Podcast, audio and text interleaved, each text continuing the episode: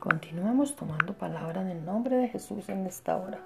Tomemos Isaías 61.1 que nos dice, El Espíritu del Señor está sobre mí, porque me ha ungido el Señor para traer buenas nuevas a los afligidos, me ha enviado para vendar a los quebrantados de corazón, para proclamar libertad a los cautivos y liberación a los prisioneros.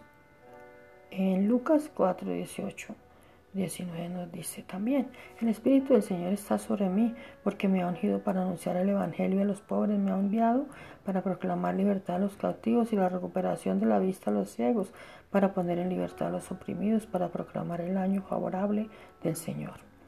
Y en Gálatas 5:13 nos dice, les habló así, hermanos, porque ustedes han sido llamados a ser libres, pero no se valgan de esa libertad para dar rienda suelta a sus pasiones. Más bien, sírvanse unos a otros con amor, en el poderoso nombre de Jesús. Amén.